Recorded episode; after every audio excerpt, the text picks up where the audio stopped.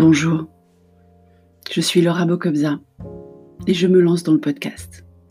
Je fais ce podcast à partir d'un blog que je tiens depuis le début du confinement. Pourtant, je n'avais pas écrit sur le blog depuis le 4 septembre 2015, mais la situation inédite dans laquelle nous nous trouvons m'a donné envie de reprendre la plume et à présent de prendre le micro. Peut-être que vous aurez le temps de m'écouter. Chaque famille va devoir vivre en unité de lieu, de temps et de sujet. C'était une bonne opportunité. Je vous proposerai donc, j'espère de façon quasi journalière, un journal de bord du confinement, avec Cher et Tendre, et Bébé qui est devenu petit homme depuis septembre 2015 parce que maintenant il a 8 ans. Pour ce premier épisode, je vous présente les personnages de ce huis clos tragicomique qu'on n'est pas encore sûr pour planter le décor. Cher et tendre donc. Belge. Je ne suis pas sûre que ça soit important, mais on ne sait jamais. Grand. Il aime. Et surtout, surtout, grand paniqué de la maladie en général évidemment pour Petit Homme, et sa mère, et son père. Apparemment, moi je suis en béton armé, donc tout est moins grave.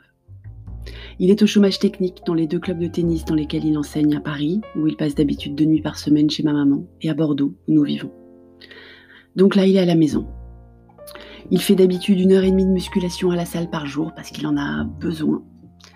Et la salle est fermée. Je vous plante le décor.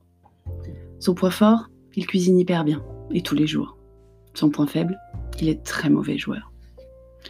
Ensuite, il y a Petit Dom, 8 ans et demi, CE2, pas de cours à distance de prévu, juste des devoirs. Il connaît les Pokédex de tous les jeux Pokémon sortis depuis sa naissance par cœur, un truc qu'il a en commun avec son père. Il aime bien l'école, mais plus pour les copines. Oui, copines, pas copains. Il en a des copains, mais il passe plus de temps avec des filles, à jouer à des batailles de Pokémon d'ailleurs. Pas sportif pour dessous, aux grandes dames de chair et tendre, mais il aime bien sa natation du jeudi soir.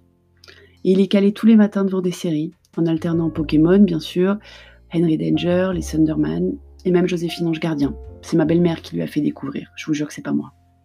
Le week-end, nous jouons à un jeu de société par jour pour éviter les écrans non-stop. Donc on est plein de jeux de société. Son point fort, il est super gentil. Son point faible, il déteste faire ce qu'on lui demande si lui ne l'a pas décidé. Le dernier protagoniste du foyer est Doudou, un chat persan, acariâtre, collant de près de 12 ans. Acariâtre parce qu'il attaque tout ce qui n'est pas nous trois, et collant parce que nous trois, il peut pas nous lâcher et il réclame des câlins non-stop. Nous vivons à Bordeaux depuis deux ans et demi. On a fait partie de la grande transhumance parisienne que le Front de libération bordeluche contre le parisianisme, je vous jure que ça existe, combat fortement. On a un appartement plein centre-ville parce que je suis et resterai parisienne intramuros pour toujours. La maison, le jardin, tout ça, tout ça, c'est vraiment pas pour moi. On est au troisième étage sans ascenseur, sans terrasse, sans balcon. On a une jolie vue. On est en plein quartier commerçant, à deux pas de l'immense zone piétonne, et on a heureusement une chambre d'amis que j'ai transformée en bureau. Ah, c'est vrai, je ne me suis pas présentée. Indépendante depuis peu, j'accompagne des dirigeants sur les problématiques de croissance et de stratégie. Je travaille normalement un petit peu depuis la maison, mais surtout je vais chez mes clients. Je me suis mise au tricot récemment. Je suis fan de bouquins et de séries. Je participe à plein d'initiatives bénévoles, dont le Digital pour tous, qui a été ces derniers temps mon exutoire d'écriture et mes premiers pas dans le podcast.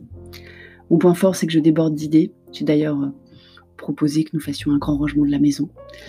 Et mon point faible, c'est que j'ai besoin d'isolement tous les jours. Ce que je vous propose avec ce podcast, c'est d'alterner une chronique perso et une chronique pro tous les jours. Si ça vous plaît, mettez-moi 5 étoiles. Et comme ça, je saurai que ça vaut le coup que je continue d'enregistrer. Merci.